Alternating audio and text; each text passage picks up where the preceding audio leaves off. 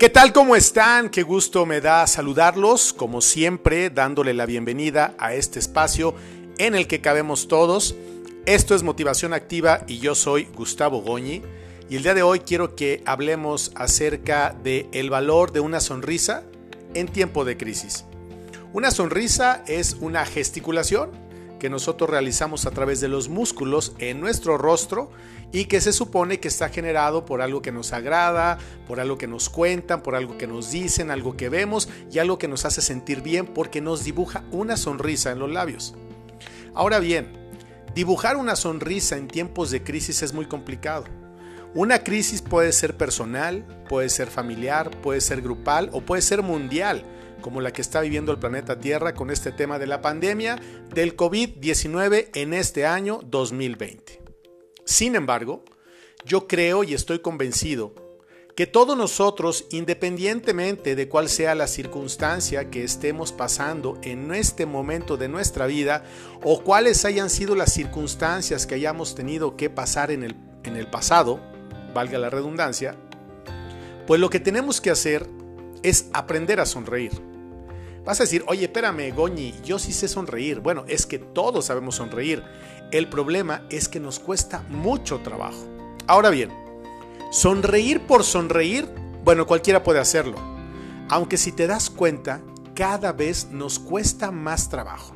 En este tiempo de pandemia, pues aunque sonría, la gente no lo nota porque casi todos traemos todo el tiempo, o al menos en los lugares públicos, un tapabocas que lo único que deja al descubierto son nuestros ojos, pero incluso también a través del brillo de nuestros ojos nosotros podemos sonreír. ¿Qué es lo que tiene un valor agregado en una época de crisis? Que nosotros tengamos ese valor, esas ganas, esa pericia de sonreír a pesar de problemas siempre existen en el mundo y siempre van a existir porque es parte del crecimiento, del desarrollo humano, de la maduración y del andar en el mundo. Ese caminar y caminar y caminar que de pronto te va enfrentando a retos más grandes. ¿Tú te acuerdas, por ejemplo, cuáles eran los retos o las crisis que tú tenías de niño? Pues a lo mejor que te regañaban, que no te dejaban ver la televisión, que no te dejaban tomar coca o papitas o ese tipo de cosas que nos encantan a los niños. Eso era una crisis para nosotros. Una vez que vas creciendo, bueno, pues ya la escuela, la tarea, los exámenes y todas esas cosas que nos van llenando un poquito como de nervios y de estrés. Y obviamente, conforme vamos creciendo, pues las cosas se van complicando todavía un tanto y un cuanto más. Dependiendo de la edad, va siendo la responsabilidad que tenemos que encarar y por lo tanto los problemas cada vez son mayores.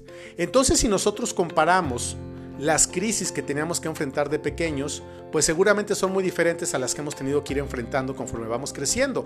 Porque de niños, pues a lo mejor no te preocupabas por pagar la renta, o por tener una empresa, o por pagar la nómina, o por un viaje, o unas vacaciones, o ropa, un coche, una casa, qué sé yo. Esas cosas estaban totalmente fuera de nuestra órbita. Sin embargo, en este momento de nuestra vida, cualquiera que sea la edad que tú tienes, si tienes más de 25 años, pues ya sabe lo que es responsabilidad, de que hay que hacerse responsables de uno mismo, de tus gastos y de muchas cosas más. Quizás otras personas tengan una condición económica, laboral, profesional, eh, totalmente diferente, pero eso no quita que también se tengan problemas. El hecho de que alguien pueda tener solventado el tema de la economía no quiere decir que no esté enfrentando por problemas complicados. Yo conozco a muchas personas, y fíjate lo que te digo, a muchas personas que son amigos, que son familiares, que son conocidos, que son seguidores en las redes sociales o que he conocido en tantas y tantas y tantas y tantas conferencias que he dado en tantas ciudades de México, de Estados Unidos y de otros países y me cuentan sus problemas, me escriben, me los comparten y la verdad es que, wow, yo digo, ¿cómo es posible que estén en pie estas personas después de estas pruebas tan grandes que están teniendo que enfrentar y que todavía sonríen?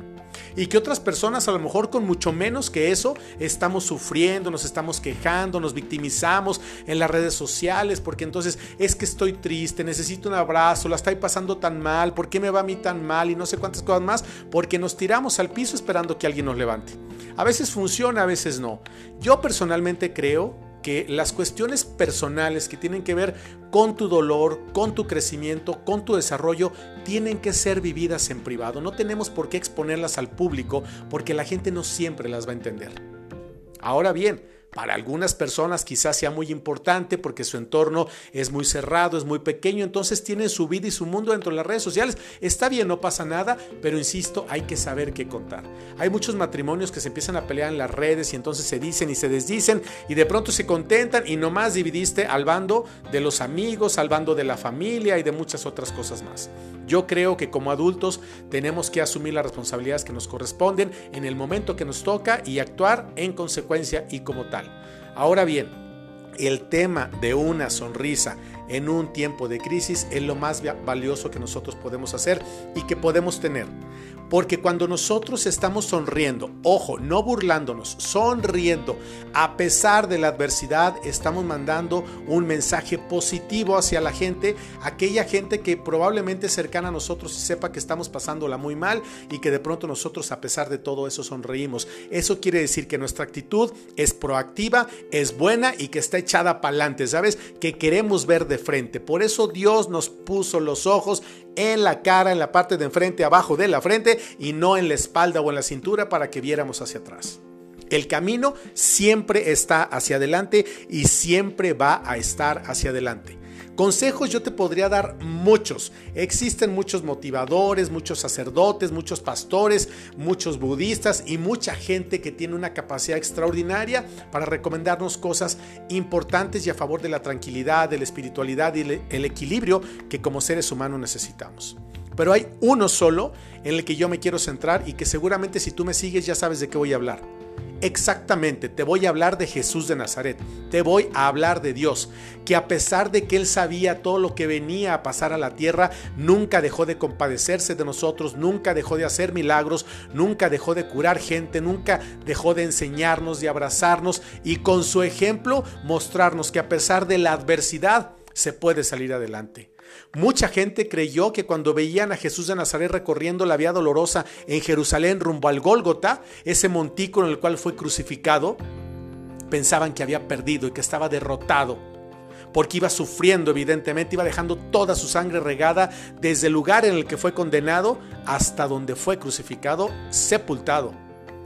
Pero lo que no sabían o no quisieron escuchar o no creían era que él iba a resucitar nada más y nada menos porque era el mismísimo Hijo de Dios.